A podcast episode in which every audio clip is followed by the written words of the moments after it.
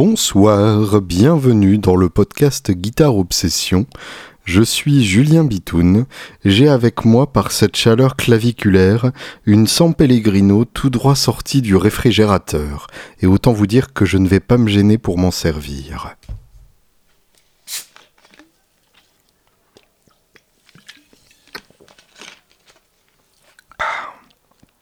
Au bout de 74 épisodes, je commence à me demander si je ne devrais pas vendre les différents bruits euh, d'ouverture de bouteilles et euh, de déglutition de liquide à une banque de, non pas de sperme, mais euh, de sons génériques que les gens utiliseront par exemple dans des films pour quand le héros boit et qu'on veut un son de, de, déglutition vraiment crédible.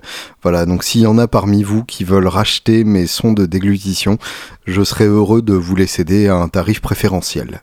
À propos d'argent, sur Patreon cette semaine, Jérôme Combe s'est ramené dans le game et il a tout cassé. C'est-à-dire qu'il est arrivé et il a mis une énorme donation et je tiens ici à le remercier du fond du cœur. Merci Jérôme, euh, que visiblement j'accompagne sur ces trajets entre Paris et la Normandie.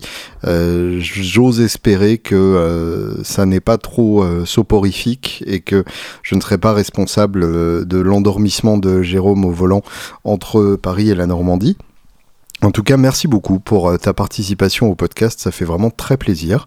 Pour ceux d'entre vous qui veulent s'inspirer de l'exemple de Jérôme et euh, soutenir ce podcast euh, par tous les moyens possibles, enfin là en l'occurrence par un moyen possible, ce qui est déjà pas mal du tout, et probablement le moyen le plus efficace possible, patreon.com, p-a-t-r-e-o-n, slash guitarops, G-U-I-T-A-R-E-O-B-S, comme quelqu'un qui aurait une obsession guitaristique, ce qui est finalement assez en phase avec euh, le sujet qu'on traite ici dans ce podcast. Et d'ailleurs, pour les Patreonneurs, vous avez accès à des interviews exclusives tirées de mes archives qui ne sont euh, accessibles que aux Patreonneurs. Et là, par exemple, euh, récemment, j'ai posté une interview de Ben Harper dans laquelle il parle pas mal de son matos et de sa passion pour George Harrison.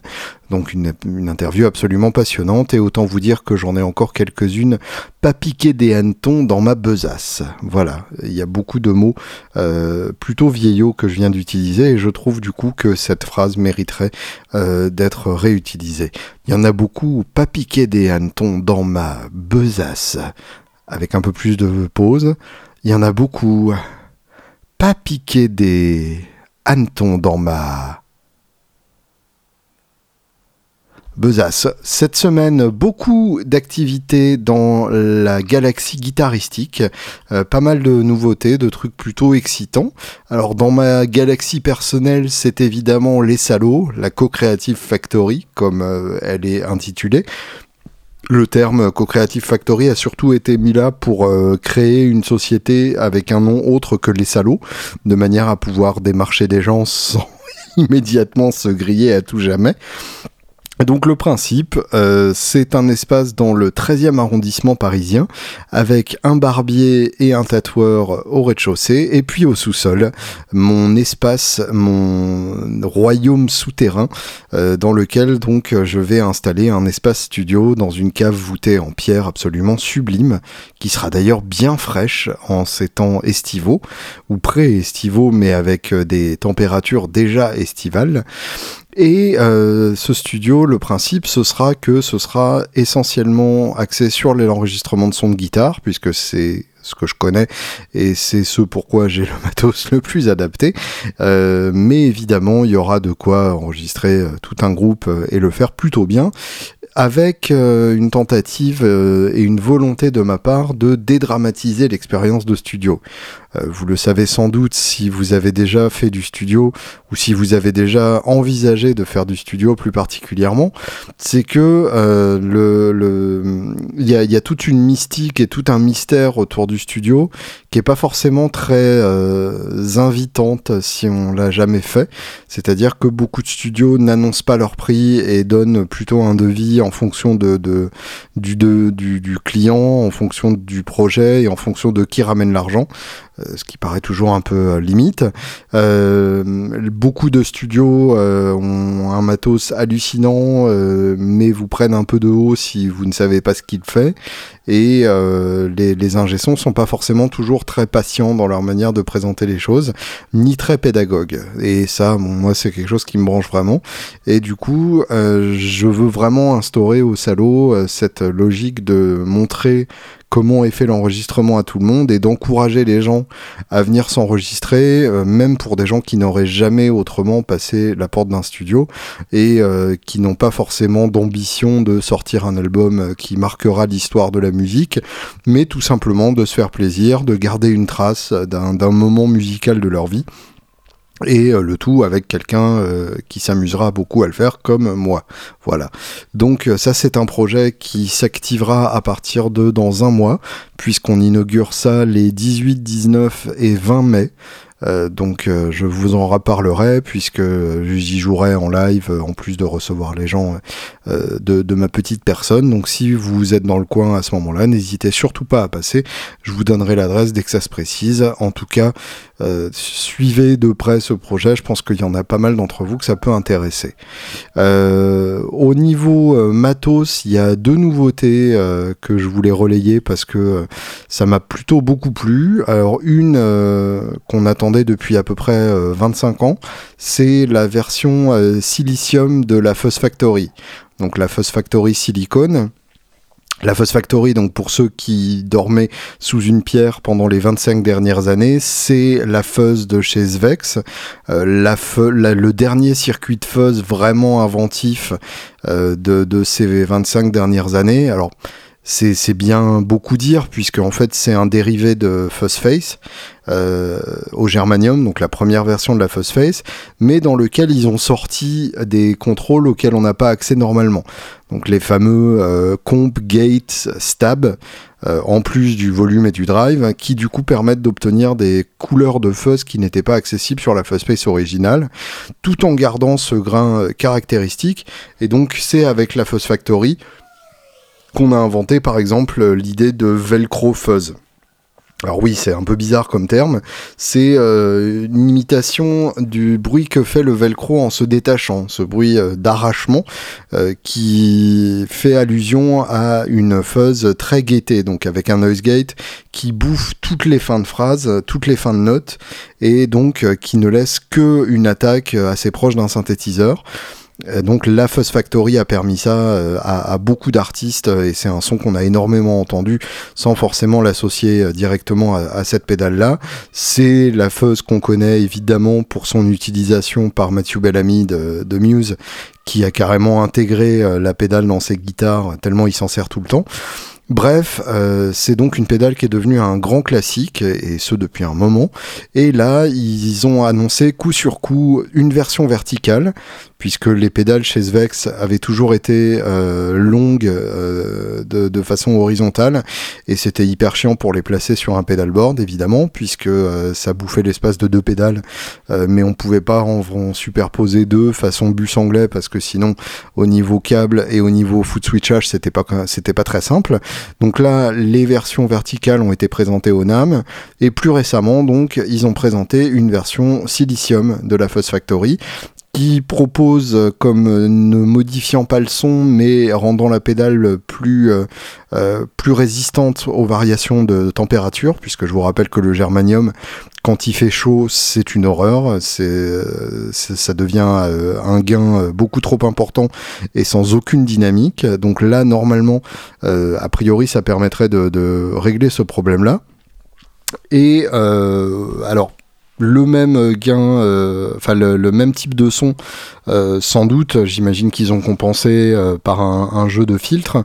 C'est presque dommage parce que finalement j'aime bien moi, le caractère de, de la phase silicium par rapport à la phase germanium, ce côté plus agressif, plus brillant et en même temps c'est déjà une couleur qu'on pouvait obtenir avec euh, les réglages de, la Fuzz Factory originale. Donc voilà, en tout cas à suivre, c'est euh, une version euh, qui à mon avis est hyper intéressante et se justifie complètement vu l'aspect plutôt expérimental de la pédale. Autre grande nouveauté matos qu'il faudra suivre de très près, c'est le Aeon. A-E-O-N. Qui en anglais est un mot qui veut dire des, des, siècles et des siècles, aeons, et qui est un produit de chez TC Electronic. TC Electronic qui décidément n'en peut plus de sortir des nouveautés en ce moment. Là, ils avaient sorti genre 15 pédales d'un coup au NAM.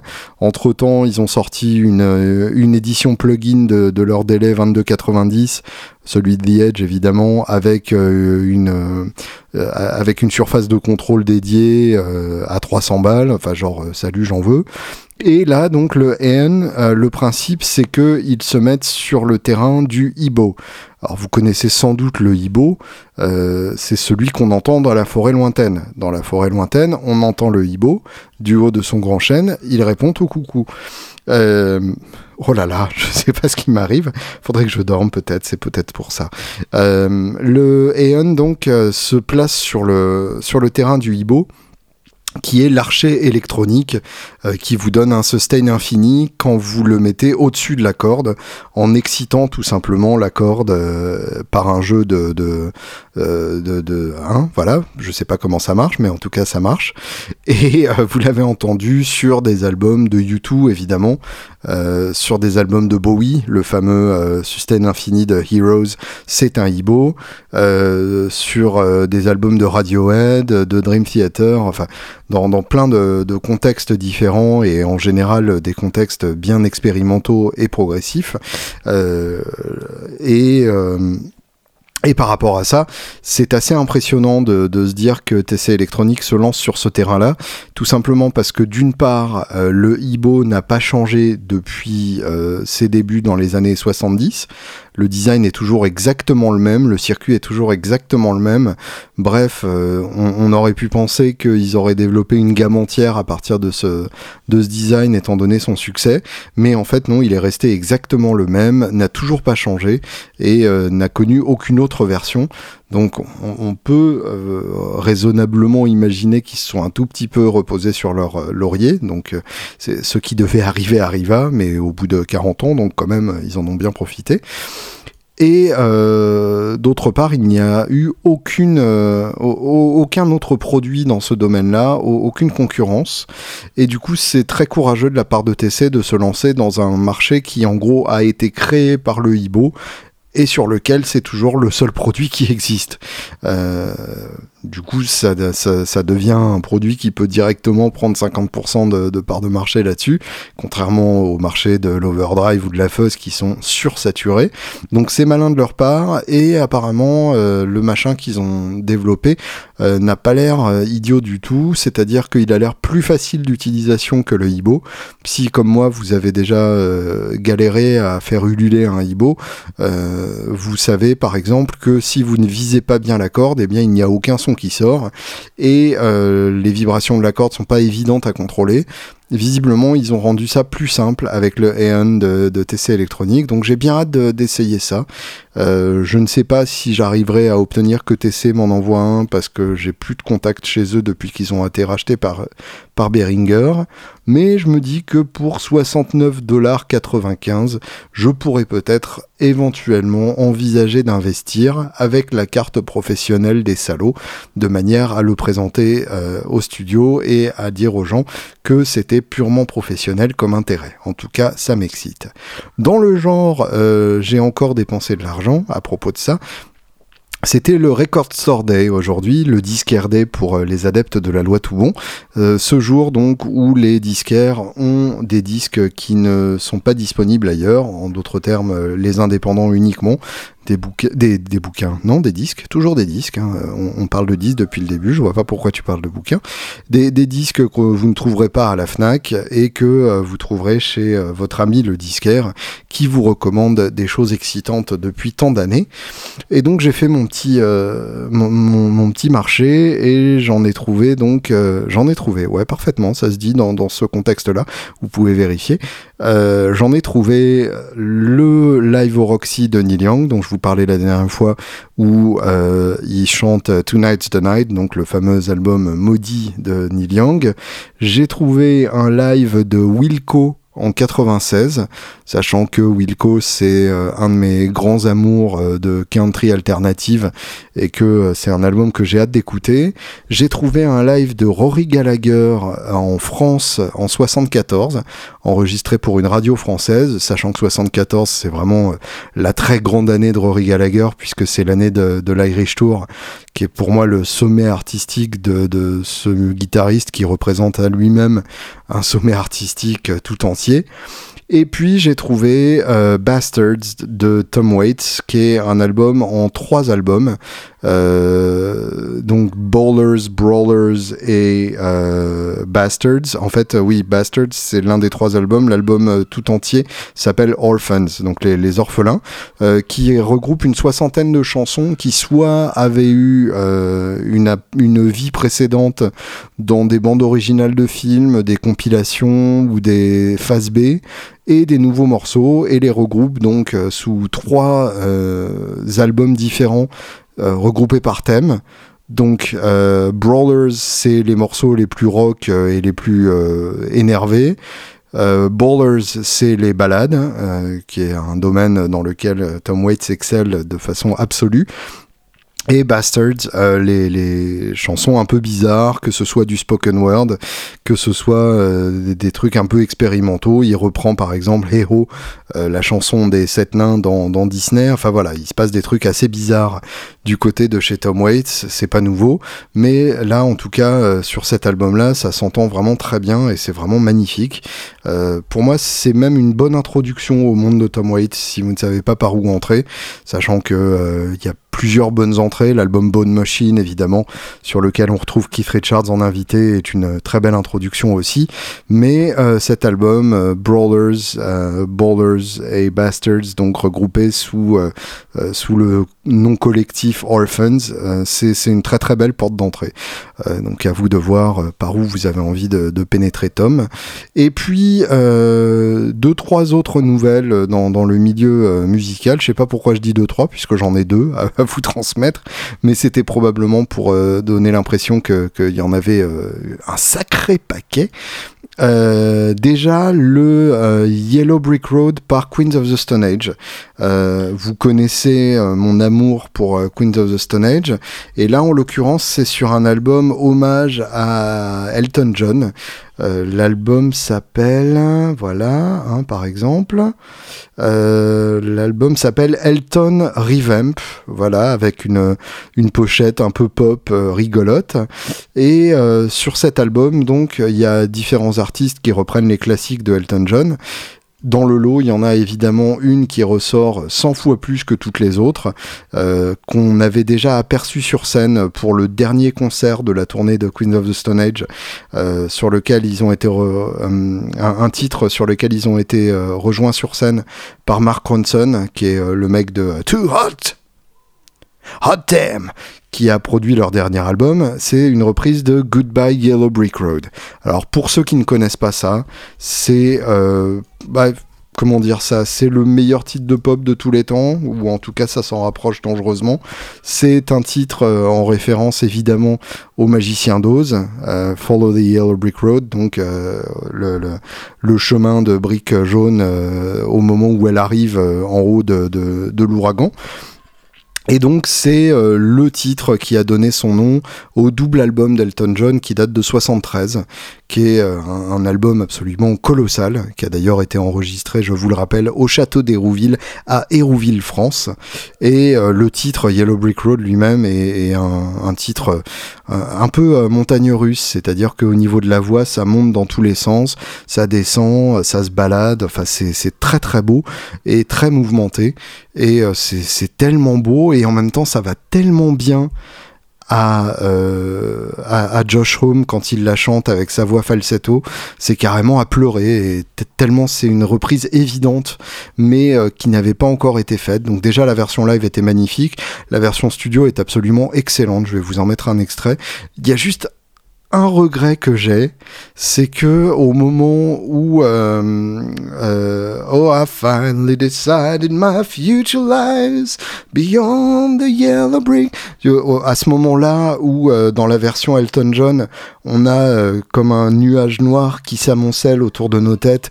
Après, le côté lumineux et plutôt très très positif du reste du refrain. Là, ça aurait été euh, pas mal de sortir les grosses guitares parce que les Queens euh, savent quand même faire ça mieux que pas mal de monde. Et euh, un gros mur de guitare dans le style de If I Had a Tail à ce moment-là, ça aurait pas été de refus. Voilà, j'avais presque envie de, réenregistrer moi-même ces guitares-là, mais je suis pas sûr que, Josh Homme apprécierait que je fasse circuler une, une version améliorée de leur reprise de Goodbye Yellow Brick Road. Voici, oui, je pense que Josh Homme a peur de moi et qu'il sait que, que j'ai euh, que j'ai démasqué l'imposture et euh, que euh, moi je savais qu'il voulait mettre des guitares saturées à ce moment-là.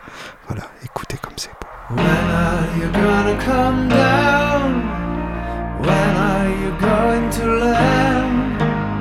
I should have stayed on the farm. I should have listened to my old man. You you can't help me forever. I didn't sign up with you. I'm not a present for your friends to open. This boy's too young to be singing. That blue.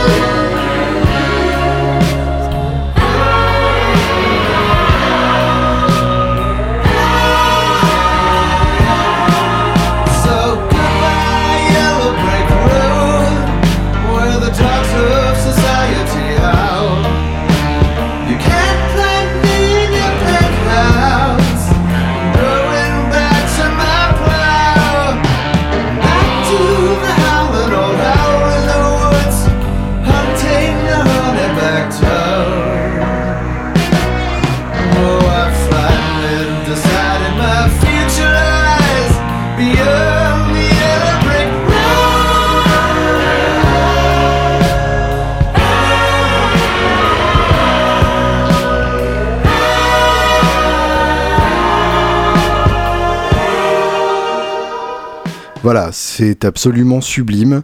Et si ça n'est pas déjà le cas et que vous ne maîtrisez pas déjà le sujet Inside and Out, je vous conseille très vivement de vous pencher sur Goodbye Yellow Brick Road, l'album et le titre d'Elton John. Dans le genre retournage de tête, ça vaut vraiment le coup. Dès, l'ouverture de l'album, d'ailleurs, euh, Funeral for a Friend, Love Lies Bleeding, euh, qui a été repris par euh, Dream Theater, d'ailleurs est euh, suffisamment euh, improbable pour être euh, signalé et en même temps complètement logique quand on écoute le résultat. Donc en tout cas voilà, c'est un album qui mérite amplement sa place au panthéon des albums de pop absolument parfait. ce qui est un sujet qui nous occupera un tout petit peu plus tard d'ailleurs dans ce podcast. Oh, le teasing d'enfer Autre nouvelle intéressante dans le milieu de la musique en ce moment, c'est le départ de Lindsey Buckingham de Fleetwood Mac. Alors Fleetwood Mac, euh, c'est un groupe à l'histoire extrêmement chaotique. Donc pour ceux euh, qui n'ont pas suivi, c'est un groupe qui commence en 67, euh, monté par d'anciens de chez John Mayall, donc des bluesmen britanniques dans la pure dans la plus pure tradition du blues britannique de, de cette génération-là. Euh, avec Mick Fleetwood à la batterie, John McVie à la basse euh, et euh, Peter Green à la guitare, donc tous les trois issus de chez John Mayall et Jeremy Spencer à la deuxième guitare, qu'il ne faut pas oublier parce qu'il fait un boulot magnifique. Et et donc cette première période qu'on appellera la période britannique de Fleetwood Mac donne le single Man of the World, le single Albatross, euh, et euh, l'album Mr. Wonderful qui est absolument magnifique, euh, l'album Then Play On qui est tout aussi excellent avec le, fameux titre dessus.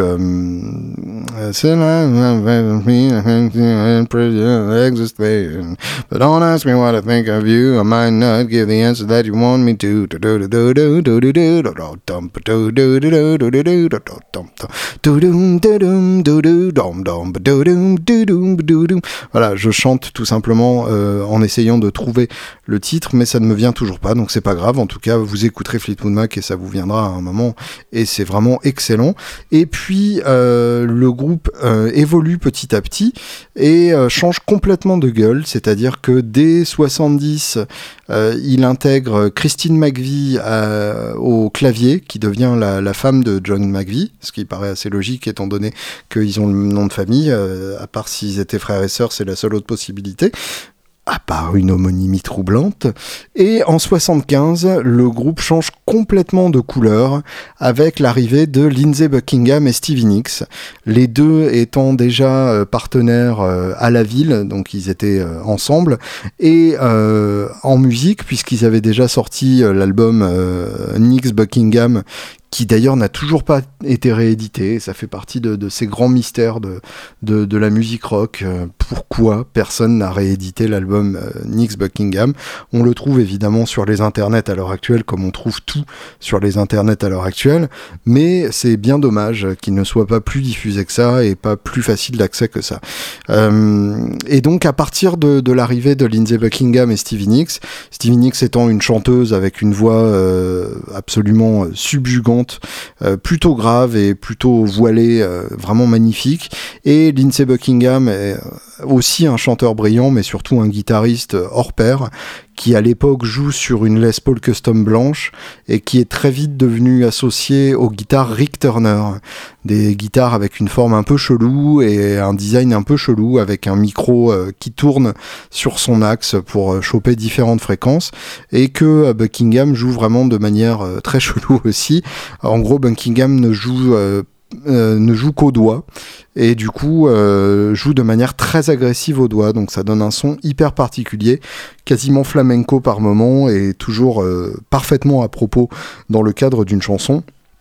Et donc avec cette nouvelle formation, le groupe sort deux albums absolument imparables, Fleetwood Mac, euh, le, fameux euh, album euh, de 75 avec la pochette en noir et blanc, et puis évidemment l'album de tous les records, Rumors en 77, qui en gros euh, diagnostique euh, chronique euh, les, séparations en cours au sein du groupe, à la fois entre Monsieur et Madame McVie et entre Nix et Buckingham. Donc tout le monde se, s'entre-déchire et, écrit des chansons pour raconter ça. Évidemment c'est, c'est le public qui en profite.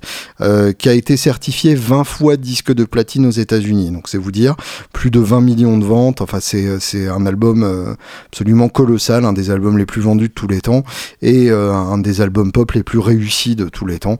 Euh, c'est carrément du grand délire. et ensuite donc Tusk, qui est le, petit frère expérimental de Rumors. donc voilà, hyper intéressant aussi. Fleetwood Mac tournait encore, même s'ils n'ont pas sorti de nouvel album depuis 2003.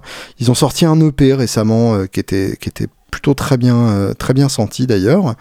Euh, en 2013, oui, ça commence déjà à dater en fait. Et euh, j'avais eu la chance de les voir à Bercy et c'était c'était vraiment sublime. carrément, j'en attendais rien de voir à Springfield, Massachusetts et en fait, ça m'a complètement scotché. Et, donc voilà. Et Lindsay Buckingham se barre de Fleetwood Mac. Là où c'est drôle, c'est qu'il est remplacé par Mike Campbell. Oh yeah!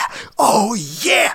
Oh yeah! Voilà, le, guitariste de, Tom Petty and the Heartbreakers, qui, euh, depuis que Tom Petty euh, s'est brisé le cœur, bah, n'a plus de boulot. Et du coup, ça, m'émeut de savoir qu'il va partir sur la route avec ce groupe euh, pour, pour ne pas rester à tourner en rond à la maison. Et en même temps, c'est un groupe tout à fait logique, puisque d'une part, Petty reprenait du Fleetwood Mac sur scène, première époque, mais au-delà de ça, il a, ils avaient chanté un duo, deux, deux, deux duos même avec Stevie Nicks.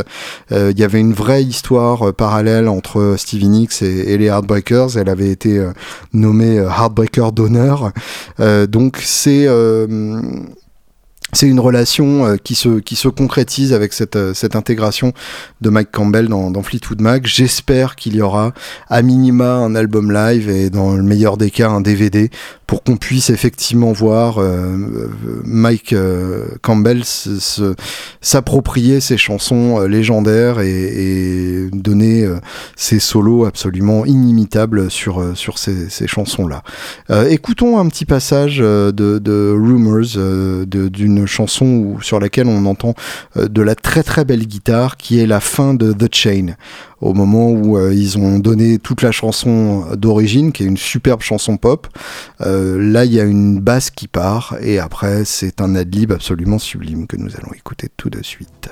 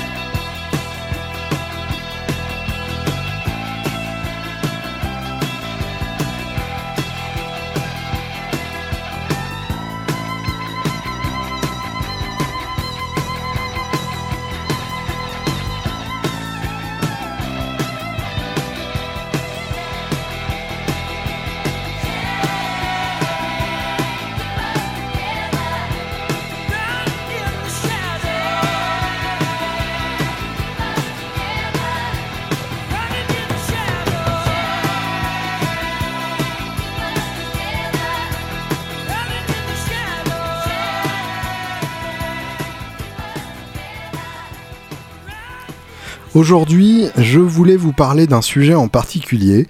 Euh, vous avez sans doute vu sur euh, Facebook circuler ce machin euh, sans ordre particulier où les gens postent un album par jour avec la pochette où ils sont censés ne pas expliquer pourquoi ils aiment cet album et nommer des, des amis pour qu'ils fassent la même chose. D'ailleurs, c'est tellement répandu que j'ai carrément vu des gens protester contre ça. Alors pourquoi pas hein, euh, J'ai rien contre les gens qui protestent. En général, même c'est plutôt une bonne chose. Mais euh, si c'est ça qui vous paraît digne de protester à l'heure actuelle, il est peut-être temps de, revoir vos priorités. Euh, donc j'ai été euh, nominé à, plusieurs euh, à plusieurs reprises pour faire ce truc-là.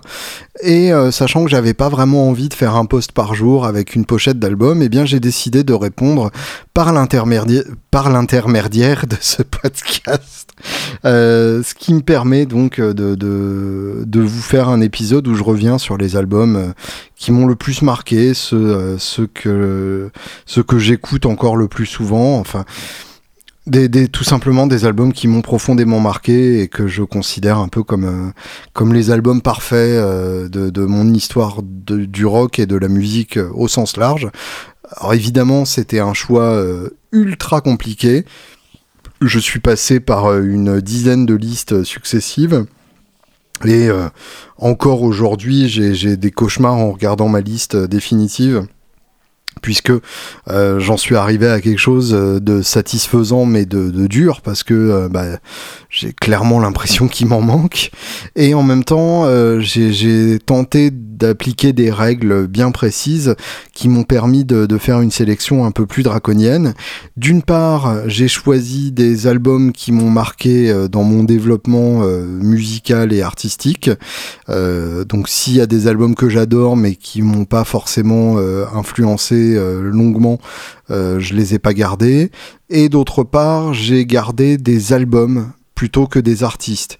C'est-à-dire que j'ai pas de Led Zepp, j'ai pas de Who, j'ai pas de Neil Young, pas de Dylan, pas de Stones, pas de Paul Simon, pas de Dream Theater, pas de Queen of the Stone Age, tout simplement parce que c'est des artistes dont j'aime de façon à peu près égale plusieurs albums et du coup euh, j'aurais été bien emmerdé pour choisir et euh, si euh, un album ne m'est pas venu de manière évidente, je ne l'ai pas gardé sur ma liste.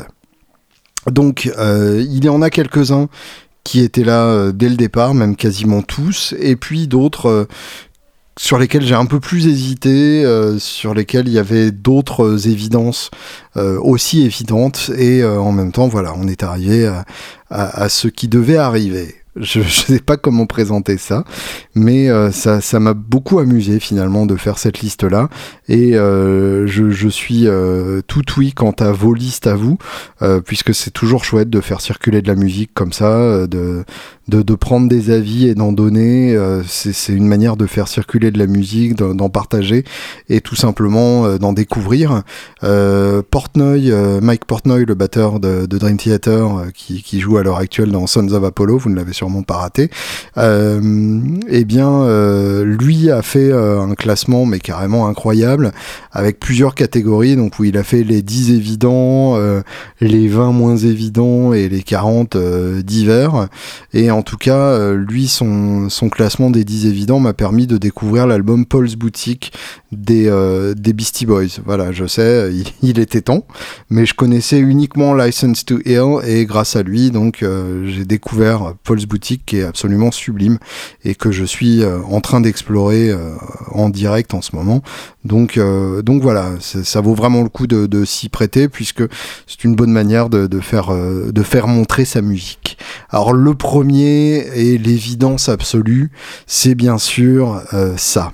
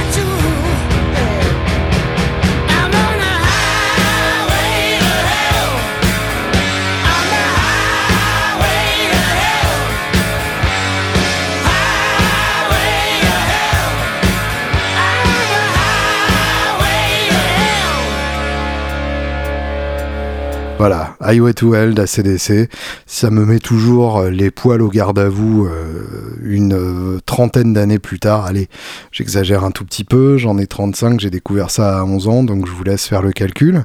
Et un, album absolument parfait d'un bout à l'autre. Je, je, prends la liste des titres que je connais d'ailleurs un peu par cœur, donc j'ai pas forcément besoin de la prendre, mais je la prends quand même pour me rassurer. Donc Girls Guard Rhythm, Walk All Over You, Touch Too Much, Beating Around the Bush, Shut Down in Flames, Get It Hot, If You Want Blood, Love Hungry Man et Night Prowler. Enfin, il n'y a pas un seul titre qui est moyen dans tout ça.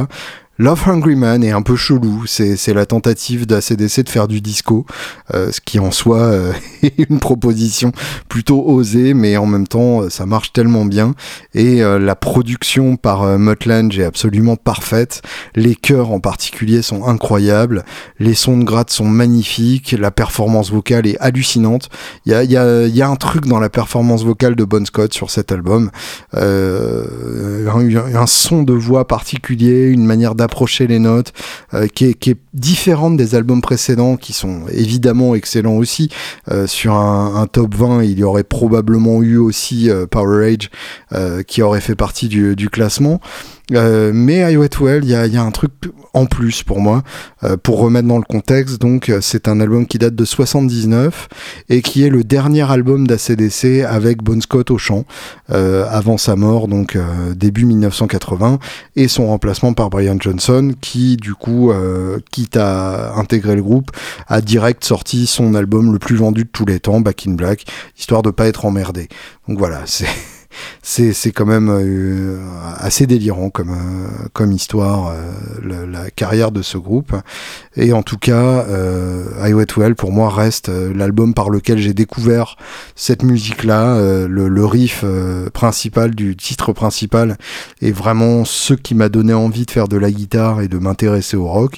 Et du coup, ça reste à tout jamais pour moi l'album référence, celui où, celui où, où, tout a commencé et, et direct quelques jours après, je l'achetais en cassette, ainsi que Machinette de Deep Purple, qui aurait pu être sur ce classement, qui est aussi un album assez parfait d'un bout à l'autre, mais il a fallu que, que j'en sacrifie.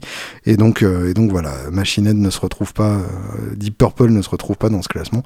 oui, j'ai toujours trouvé ça drôle que, que l'album s'appelle Machinette comme le groupe, et du coup, je me suis demandé si Machinette, le groupe, pouvait sortir un album qui s'appellerait Deep Purple, et comme ça, la boucle serait bouclée. Voilà, si Rob, c'est pas Rob Alford hein, dans Machinette, comment il s'appelle ce con? Rob Flynn, je crois. Euh, si Rob Flynn écoute ce, podcast, voilà, je, l'encourage vivement à, sortir un album qui s'appelle Deep Purple, et euh, ne serait-ce que pour mon amusement personnel. Et c'est largement suffisant comme justification. Euh, sur I d'ailleurs à, noter euh, les accordages de guitare varient énormément d'un titre à l'autre. Sans doute parce que euh, à l'époque ils s'accordaient sur sur eux-mêmes. Donc entre eux et quand ils étaient accordés à peu près pareil ils considéraient qu'ils étaient accordés. Mais je dois avouer que ça donne une couleur très particulière à, la plupart des chansons, euh, que, que, ça donne vraiment une individualité de son à chaque chanson, et que euh, ça correspond à, à, des couleurs plus sombres ou plus brillantes selon, euh, selon le morceau, et que du coup c'est vraiment hyper intéressant de, de, ne pas être soumis au, au La 440, ça apporte vraiment quelque chose. Et d'ailleurs, c'est un des secrets de, de Chicken and Waffles, donc notre dernier album en tant que Julien Bitoun Trio. Il n'y a pas un seul titre en La 440. Enfin, si, il y a un titre en La 440, euh, mais justement, il y a plein d'autres titres euh, dans plein d'autres euh, tonalités différentes, et tout ça est arrangé en fait en fonction de en fonction de la couleur qu'on voulait donner, donc plus brillante, plus sombre, et toujours ajusté à quelques centièmes donc vraiment euh, très finement, mais euh, c'est quand même une différence qu'on entend. Voilà. Euh, j'ose espérer que, certains d'entre vous auront remarqué. J'ai aucun doute sur le fait que ça n'est pas le cas et je m'en branle. Mais voilà, en tout cas, c'est un des secrets de, de Highway to aussi, qui donne un son vraiment très personnel à chaque morceau. ça vaut vraiment le coup de, réécouter ça en pensant à ça. Voilà. Et, et, je vous conseille vivement, si vous ne connaissez pas par cœur cet album, euh, de, vous brancher vraiment euh, en profondeur dessus. C'est un des grands albums de, l'histoire du rock et du hard rock, euh, au même titre que l'album suivant sur mon classement, qui n'en est pas un an, il n'y a pas d'ordre particulier, on a dit, donc le deuxième qui m'est venu en tête immédiatement.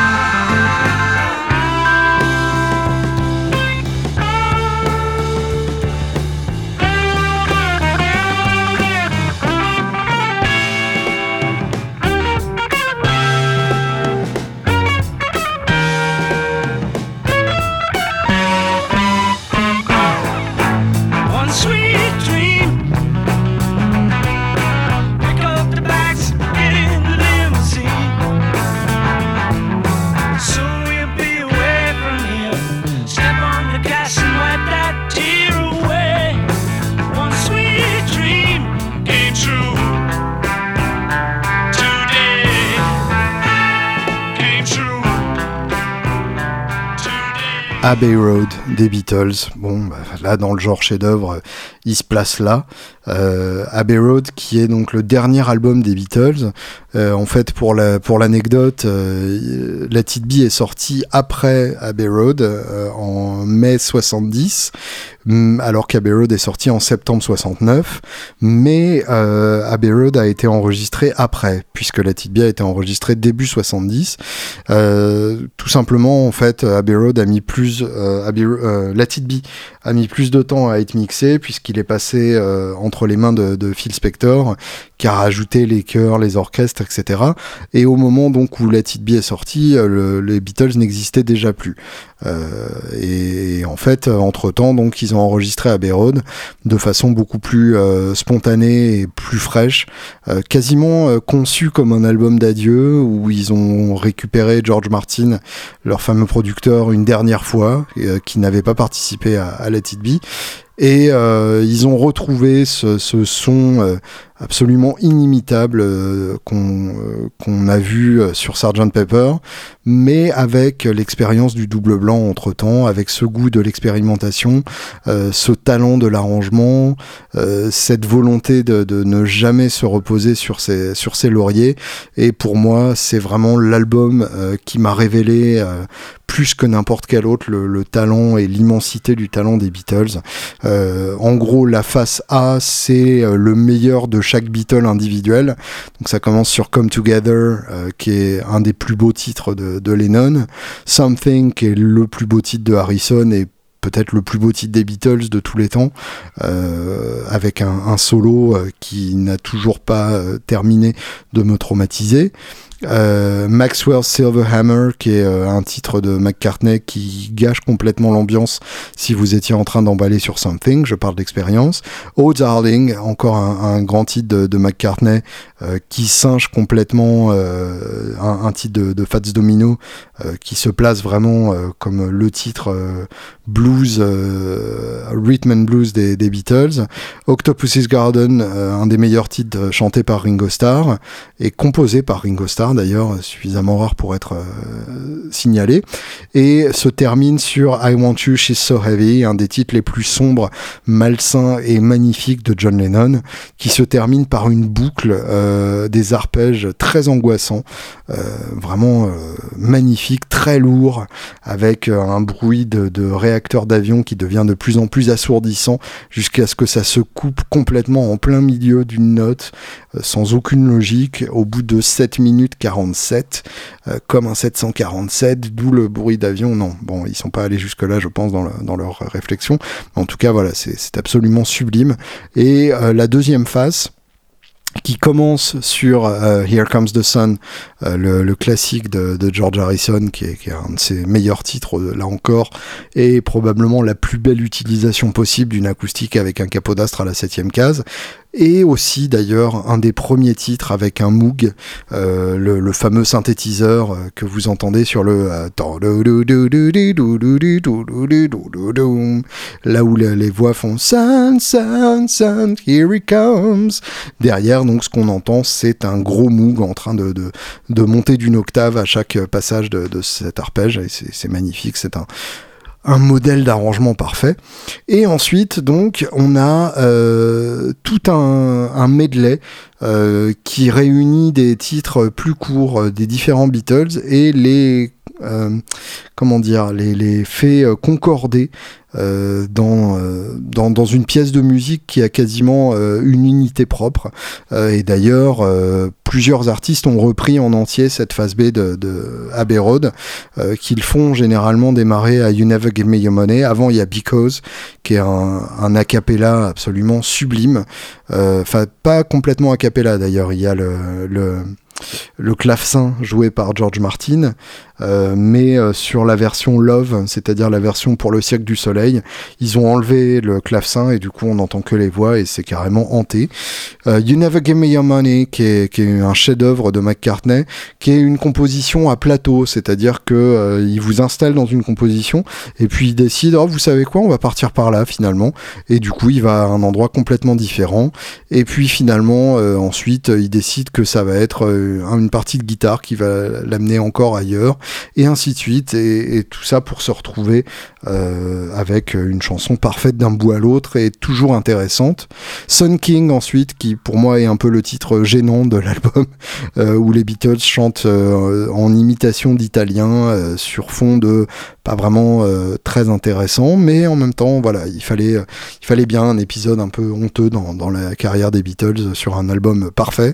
Sun King, Min Mr. Mustard et Polythene Pam, deux titres très courts de, de Lennon qui n'ont pas été finis, mais qui donc ont été intégrés à cette phase B. Preuve que les relations entre McCartney et Lennon n'étaient pas forcément aussi détestables qu'on a pu le dire, puisqu'ils pouvaient quand même s'entendre sur le fait d'intégrer des, chansons de Lennon dans le medley de, McCartney. Euh, deux, chansons parfaites, euh, des, vignettes magnifiques d'une minute chacune, mais tellement suffisantes, tellement elles sont parfaites. She Came In Through the Bathroom Window de, McCartney, qui vient interrompre tout ça, qui a été reprise d'ailleurs par, euh, par Joe Cocker depuis, euh, qu'on a fait une version absolument excellente, mais l'original est magnifique.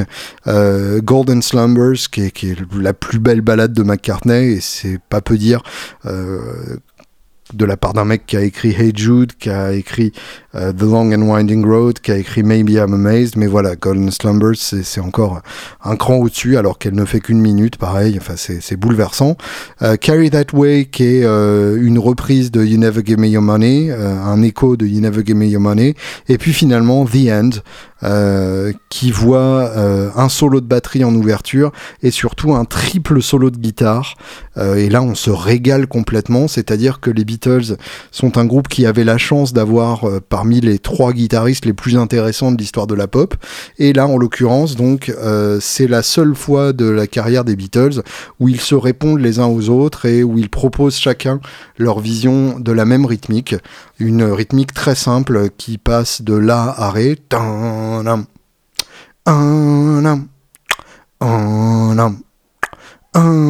qui pourrait presque être une rythmique d'ACDC. Et donc, on a euh, les trois jeux des, trois Beatles qui s'expriment euh, de manière très claire. On a le jeu euh, très malin de, de, McCartney, qui est dans, dans la construction autant que dans l'énergie. On a le jeu de Lennon qui est purement à l'énergie et qui, qui, est vraiment une agression, même en termes de, grains sonores. Et le jeu d'Harrison absolument brillant en phrases tout alambiqué et en même temps lumineuse. Enfin voilà, je suis amoureux de George Harrison et de son jeu de guitare. Et euh, Abbey Road, c'est un vrai régal en termes de, de beaux sons de guitare. On entend bien euh, toutes les grattes qu'ils qui pouvaient utiliser à l'époque, que ce soit l'Epiphone Casino avec cette, euh, cette attaque quasiment coupée, la Telecaster euh, palissandre de, Harrison avec ce côté très nerveux. Euh, on, a des, des sons de gratte absolument sublimes, des sons d'acoustique magnifiques qui soit tiré des Martines, euh, des épiphones, parce que oui, Paul McCartney jouait sur une épiphone Texan qui était son acoustique principale, celle sur laquelle il a composé Yesterday, qui était ni plus ni moins qu'une copie de, de J50 Gibson. la J50 étant la version naturelle de la J45 qui est en finition Sunburst. Et euh, on entend tout ça donc à travers euh, des, amplis qui à l'époque devenaient de plus en plus des Fender. Les Beatles avaient un deal avec Fender qui commençait euh, à, cette époque-là. Euh, il leur avait notamment passé une basse 6 qu'on entend pas mal aussi, euh, soit au doublage de la basse classique de, McCartney, soit en remplacement sur les titres où McCartney joue du piano, comme par exemple Back in the USSR, où Lennon joue de, de, la basse 6. Et les amplis donc sont essentiellement des Fender Silverface. Oui, puisque tout simplement c'est ce que Fender produisait à l'époque, donc c'est ce qu'ils leur ont donné. Et bêtement, bah, c'est ce qu'ils utilisent Hein, puisque si c'est assez bon pour les Beatles, normalement, ça devrait être assez bon pour nous. Et en l'occurrence, donc, euh, beaucoup de Silverface Deluxe, et euh, on entend bien effectivement ce côté agressif d'un Silverface euh, poussé à fond, et ce côté rondouillard d'un Deluxe. Enfin, c'est c'est magnifique, c'est absolument parfait. Euh, je, me rends compte que je suis en train de dire une, banalité absolue en vous expliquant que l'album Abbey des Beatles est absolument parfait. Mais euh, si jamais vous ne l'aviez pas encore écouté, ou si jamais vous ne l'aviez pas encore écouté d'un point de vue guitaristique, eh bien voilà, c'est l'occasion. Replongez-vous dedans à corps perdu et je vous retrouve la semaine prochaine pour le reste de mon classement. Eh bien oui, j'ai envie de pouvoir euh, étendre mes jambes et prendre de la place dans mon siège de première classe et du coup je vous laisse au bout de deux albums, mais deux albums tellement intenses qu'il va vous falloir bien une semaine pour, euh, pour digérer ça. Et entre temps, n'hésitez pas à m'envoyer vos classements et en particulier s'il y a dessus des albums que je ne connais pas, ça me plaira énormément de découvrir ça grâce à vous. Et je vous laisse avec une nouveauté de cette semaine que je vous encourage vivement à chasamer pour savoir ce que c'est ou tout simplement à regarder sur SoundCloud et à écouter l'album entier parce que c'est carrément magnifique. Je vous souhaite une excellente semaine.